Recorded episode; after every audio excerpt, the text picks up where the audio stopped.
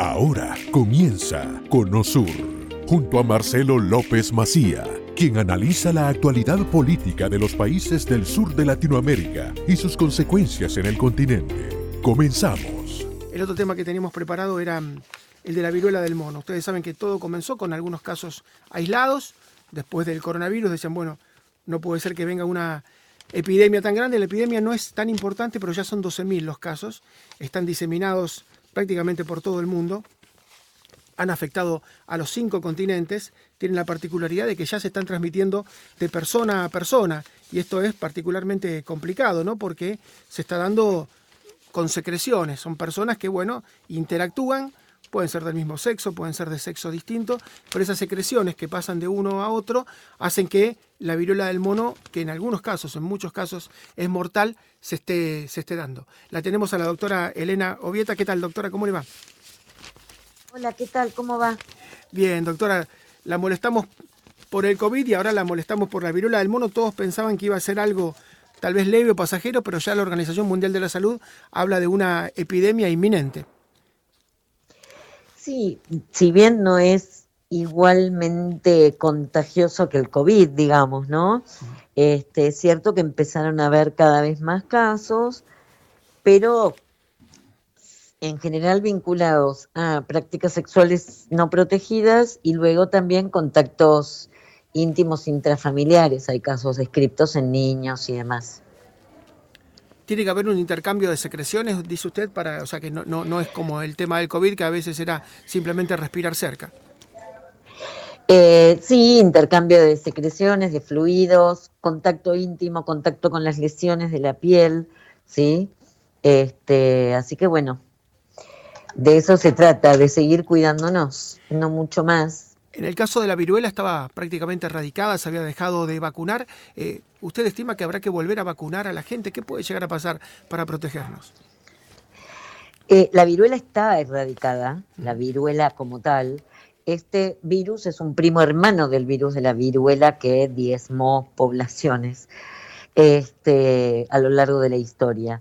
Los últimos casos de viruela se reportaron hacia fines de los años 80 y luego no hubo más y por eso se habló de erradicación del virus. Este virus es, como digo, un primo hermano del de la viruela eh, y se da en general en zonas endémicas del África, en algunos países de África y bueno, es mal llamada viruela del mono porque en realidad el intermediario son ardillas, roedores pequeños y de hecho aparecen niños en esos lugares donde es endémica. Lo que empezó a llamar la atención fue la aparición de estos casos de esta mal llamada viruela del mono, viruela símica, en lugares no endémicos. Entonces aparecieron los primeros casos en Europa, este, Inglaterra y España, asociados en primer lugar a viajeros y luego gente que había tenido este, prácticas sexuales eh, sin preservativo y demás. En el caso de las eh, prevenciones, eh, las prevenciones son parecidas a las que hay que tomar con el HIV, es decir, tienen que ver con la intimidad, la intimidad fundamentalmente de las personas.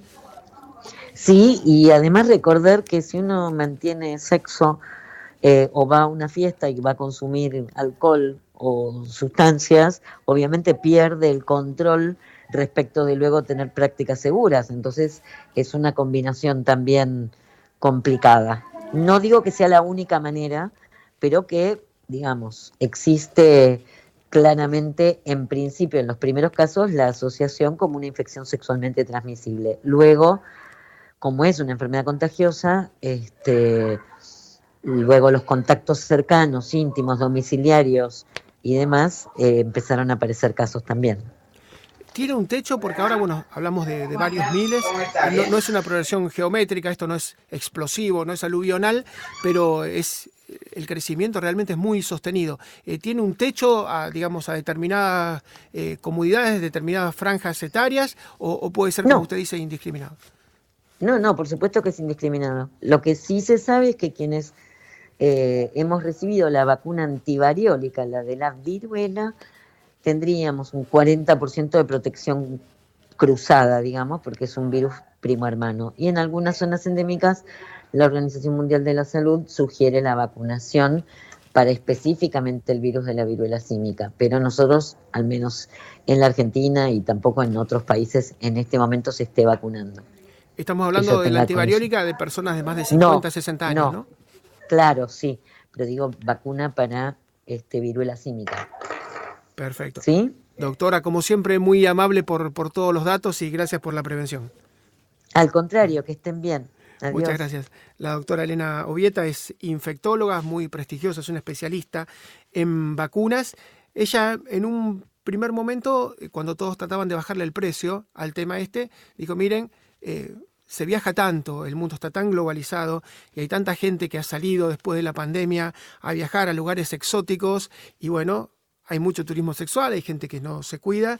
Cuando regresen, Estados Unidos, a Europa, cuando regresen a Extremo Oriente, estas personas que van con un alto poder adquisitivo y generalmente no terminan comportándose del todo bien, cuando regresen va a haber problemas en los lugares de origen. Por eso ya decía, de las zonas endémicas se está llevando a zonas no endémicas. ¿Cuál es el techo? Bueno, la Organización Mundial de la Salud está hablando de ponerle un freno de entrada. Ahora son 11, 12 mil casos que parecen pocos ante una población de 8 mil millones de personas, pero... Eh, Hubo muchas enfermedades que comenzaron con menos casos y en el término de uno o dos lustros el mundo entero terminó agarrándose la cabeza, por lo tanto conviene curarse en salud y conviene tener la prevención y salir de alguna manera a atajar al toro antes de que llegue al ruedo. Hasta aquí hemos llegado hoy. Salimos del Cono Sur con el norte muy claro. Te invitamos a nuestro próximo programa con Marcelo López Macía de lunes a viernes, desde las 10 a.m. Este, 9 Centro, 7 Pacífico, por Americano. This podcast is a part of the C Suite Radio Network.